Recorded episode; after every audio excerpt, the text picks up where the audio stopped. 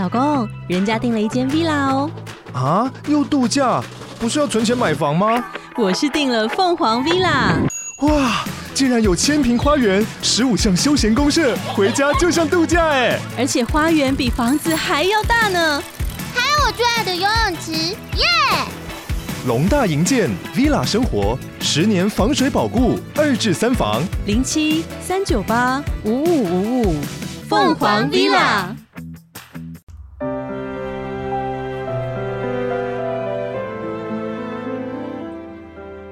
大英雄也当过龙套，小人物也能做主角。每周五晚上，让我们一起来听听三国那些人说说他们的故事吧。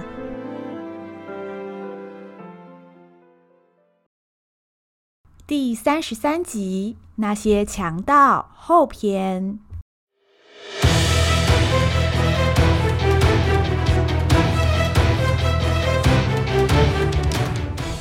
刘备等人为了接应曹操的部队，冒险离开小沛城。这个行动立刻引来了吕布和张辽的追击。为了帮刘备争取抢占据点的时间，关羽和张飞带兵拦住吕布军的去路，双方爆发了激烈的战斗。早就对吕布当年夺徐州怀恨在心的张飞，这次总算等到再次交锋的机会。丈八蛇矛直取吕布，毫不留情。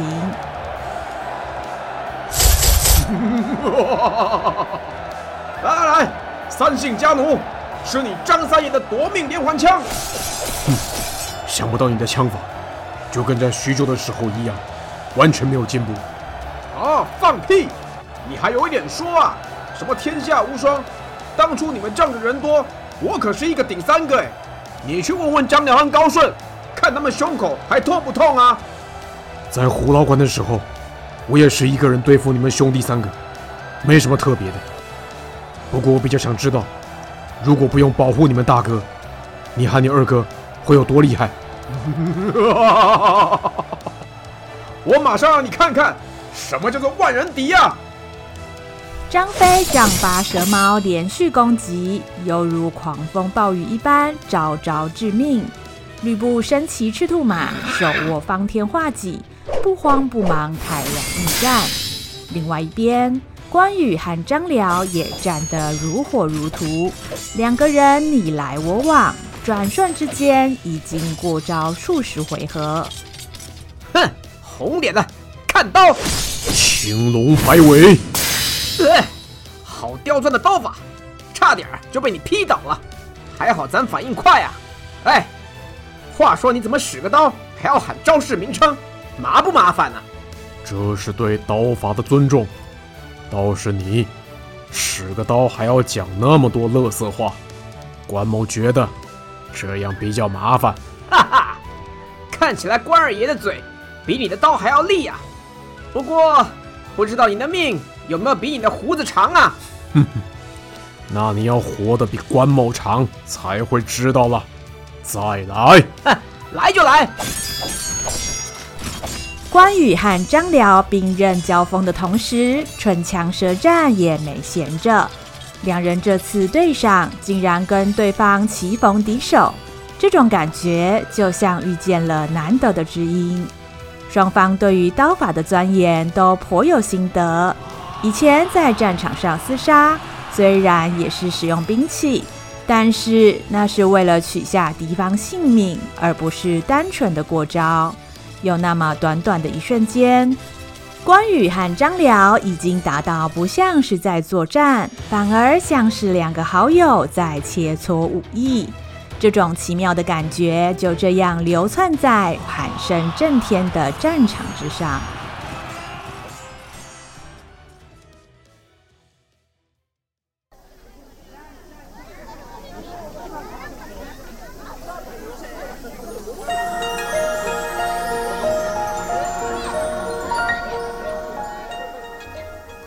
战事不断，但这并没有阻止徐州城内的日常生活。在徐州城熙来攘往的街道之上，人声鼎沸，从路头到路尾，做买卖的小商贩不计其数。有人装了好几个竹篮卖青菜水果，有人开了铺子卖猪肉，还有人用热乎乎的蒸笼卖馒头的。除了路边的摊子之外，徐州城内还有许多商店林立。这里有布店，那里有药房。其中最醒目的店面是一间两层楼高的大饭馆。这间饭馆装潢华丽铺张，进出的客人大多衣着华贵，甚至其中有人还是乘坐车辇而来。一下车，饭馆里便有专人出来代位。由此可见，来这间饭馆消费的大多是出入上流社会的人物。然而，今天却有几个身份和气质和这里不太相称的客人到访。这几位特殊的客人，正是以昌西为首的泰山四寇。哇，好大一间饭馆！哎，我从来没有来过这种地方哎。这你奶奶的，大惊小怪！俺今天就是带你出来见见世面。记住，等一下是谈生意。最重要是底气，你不要给我没出息，听见了没有，银里？哦哦哦，知道了，昌西大哥。泰山四寇平时在自己的山寨地盘时，并不怎么打理服装仪容。今天到了徐州城，四个人都换上了华美的衣着，但是由于平常不修边幅，凌乱的头发、邋遢的胡渣以及粗鲁的举动。看上去十分不协调。门口的小二见到四人，立刻笑容满面地上前，将他们往二楼的厢房请了过去，显然是早有安排。昌西一行人穿过长廊，上了楼梯，只见厢房正中央一个大圆桌，摆满了好酒好菜，都是山珍海味。一个身穿素雅外衣、满面笑容的人端坐主位，正是徐州的大商人陈登。哎呦，昌西老大，来来来，呃，这边坐啊。呃，是说你怎么这么晚才来呢？菜都快要凉了哦。陈老板，俺的脾气你很清楚。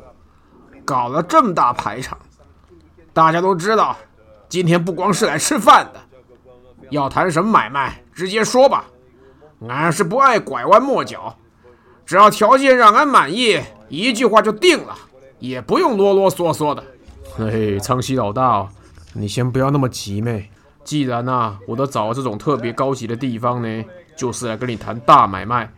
那如果条件不好的话，哈，我还不敢浪费苍溪老大你的时间哦。哼，算你识相，说吧，这回要俺们泰山兄弟去办什么事儿？简单的说，哈。我对现在的徐州牧吕布呢很不满意哦，我想要把他撵出徐州啊！哦，想不到陈老板，你想动自己的老板？等等，哎，你不会是想叫俺们泰山兄弟去砍吕布吧？你老板吕布可是天下无双哎，而且啊，他手下不但有骑兵队，还有一个什么县阵营，这个买卖风险太大。你就算再加两倍价钱，俺都不见得考虑。哎，不不不，哦，我没打算哈，要昌西老大你们硬碰硬了。那你们只要按照我的安排，到吕布的手下哈当卧底就行了哦。卧底？哎，对啊，就跟以前昌西老大哈把黄金贼出卖给朝廷一样哦。啊，只不过这一回啊，要你们改成出卖吕布而已啊。听见陈登的建议，昌西抓了抓头，斜着眼睛说出了自己的想法。哼，还以为陈老板有什么好关照，结果是叫俺们当二五仔。干你这一票，要是失败了，以后俺们在徐州还有得混吗？尹礼、孙贯、吴敦，俺们走人。哎哎哎哎，苍西老大啊，这都还没有开始详细谈呢，你怎么就要走了？哎，你该不会要跟我说什么？哎，道义有道，没义气的事情俺不做之类的话吧？这奶奶的胡扯！义气是个屁呀！所谓靠山吃山，靠水吃水。俺们泰山郡挨着徐州，当然要靠徐州。过去陶谦、陶大人跟俺们常常合作，例如对付黄金贼、搞定地下秩序，或是除掉一些麻烦人物。这些脏活儿都是俺们帮他干的。徐州州牧要做的安稳，就得靠泰山兄弟。结果陈老板，你今天要俺们把当今徐州牧端掉，这不就是杀鸡取卵吗？更别说这事儿要是弄黄了，他吕布是什么人呢？他要凶起来，泰山兄弟就都得下地狱了。扮演徐州地方政府的白手套，专门接见不得光的委托，是泰山寇的主要收入来源。要是地方政府出事了，未来不就无利可图了吗？更何况这次的目标还是天下无双的吕布。昌西不由分说，一口就回绝了陈登。饭局还没有开始，谈判似乎就已经破裂了。厢房里的气氛顿时变得尴尬了起来。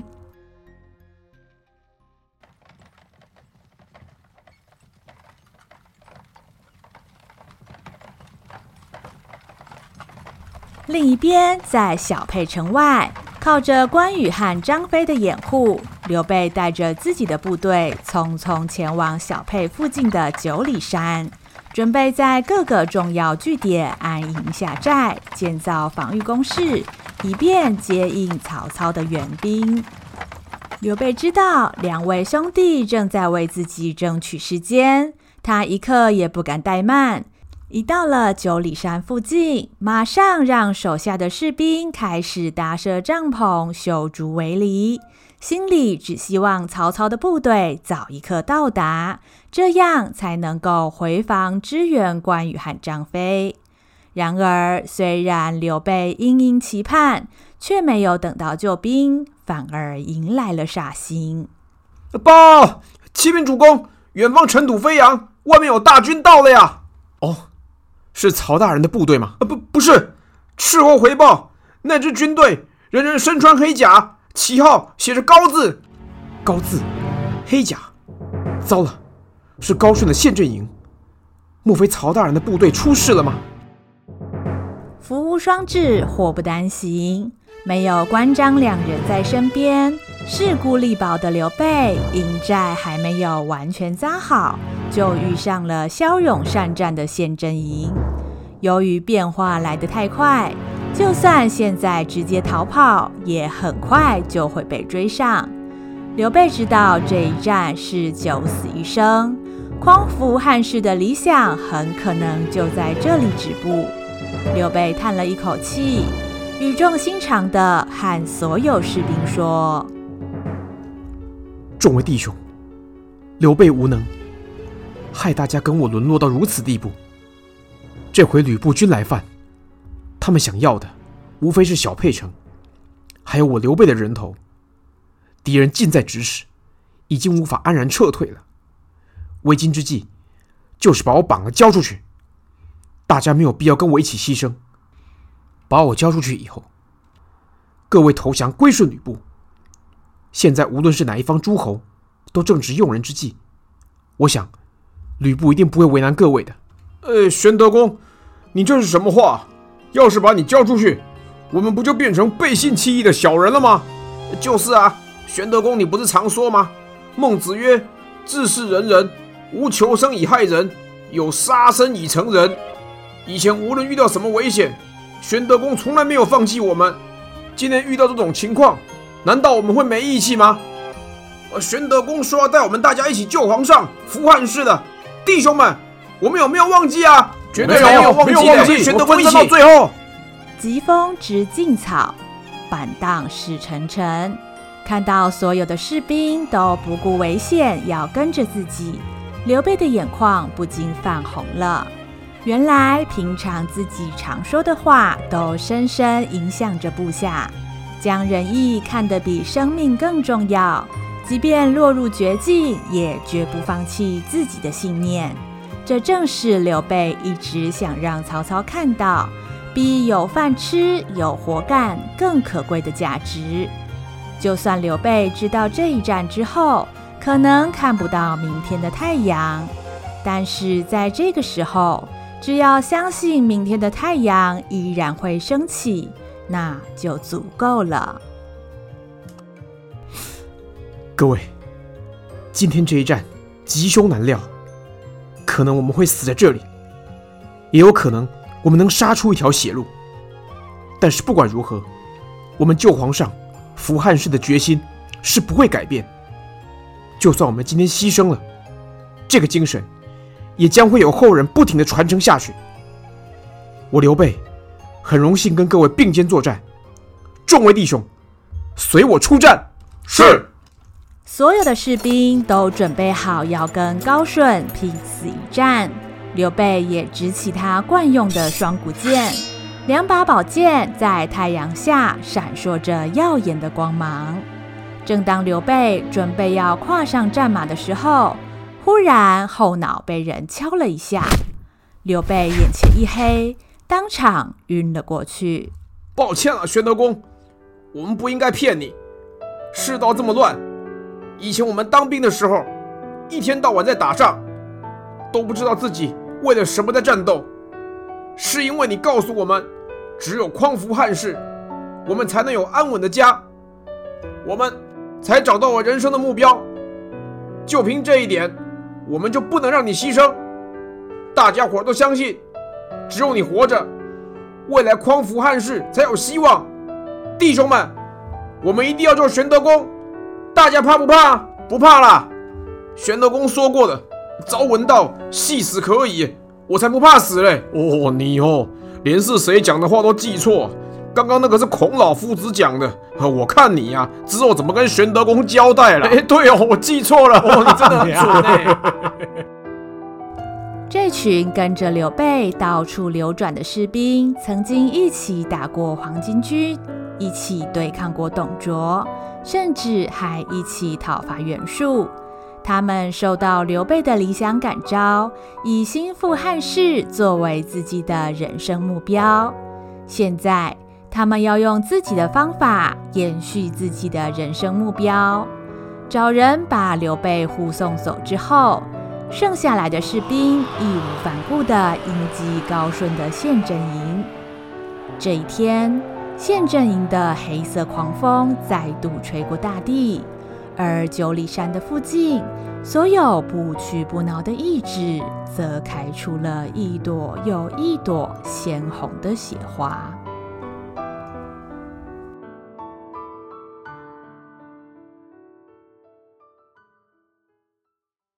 故事回到徐州城中的大饭馆，陈登设下酒宴，邀请昌熙入伙，一起对付吕布。不料却遭到昌豨不留情面的拒绝。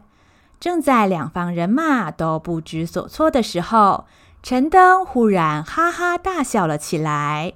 究竟陈登是胸有成竹还是虚张声势？昌豨没有办法肯定。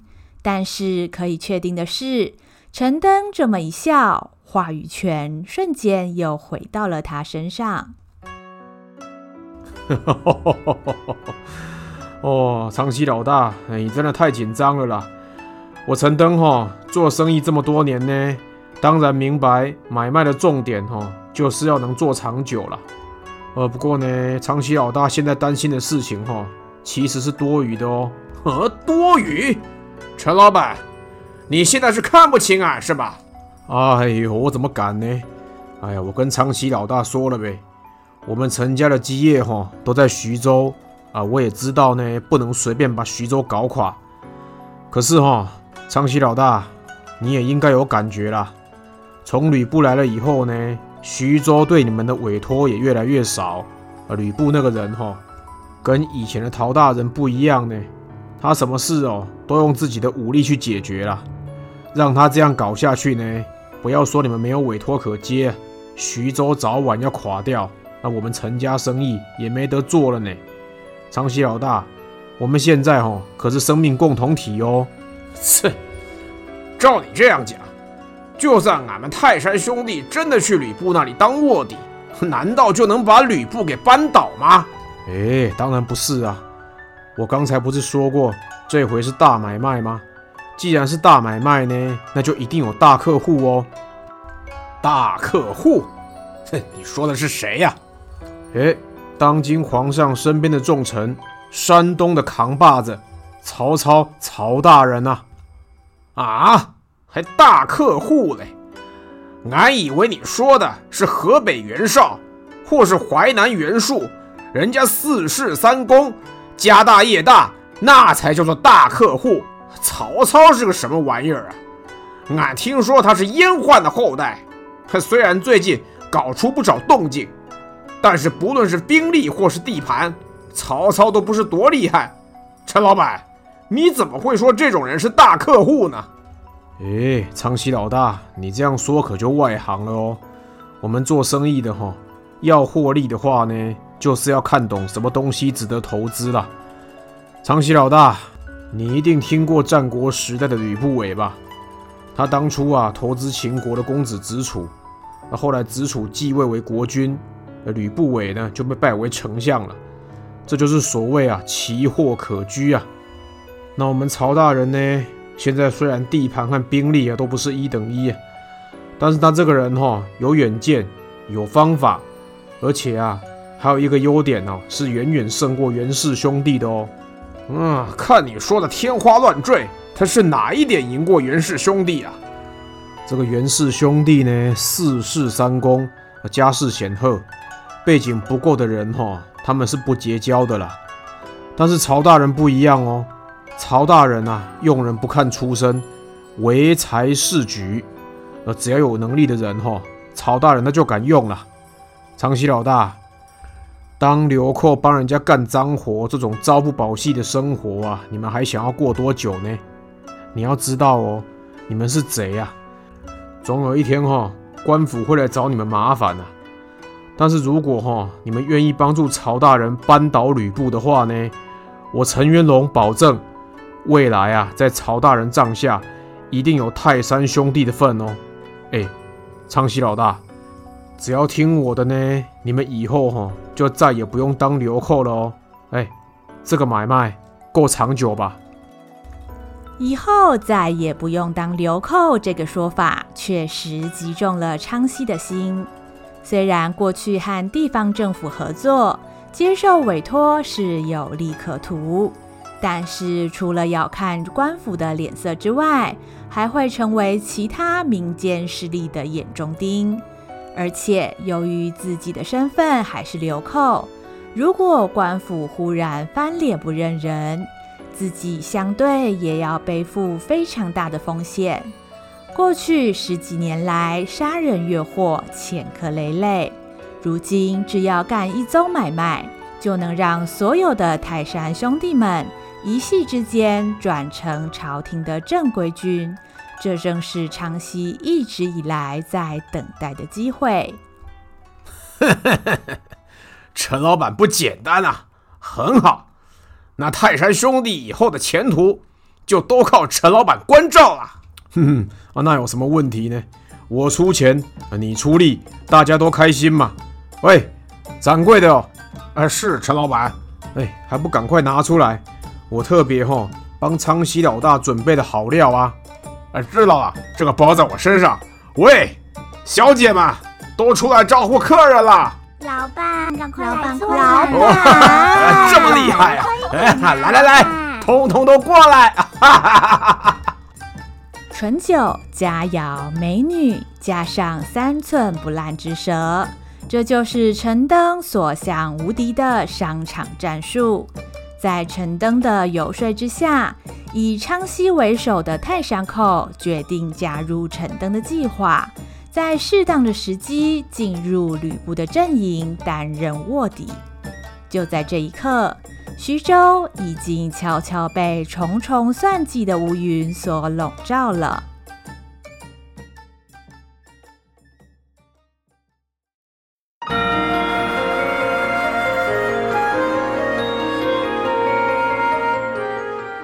陈登拉拢泰山寇担任卧底，他将会用什么手段对付吕布呢？刘备的部队遭到县政营歼灭，曹操的援兵也尚未赶到，关羽和张飞该如何面对这个危机呢？而被人护送走的刘备，接下来又会有怎么样的遭遇呢？下一集，那个夜晚。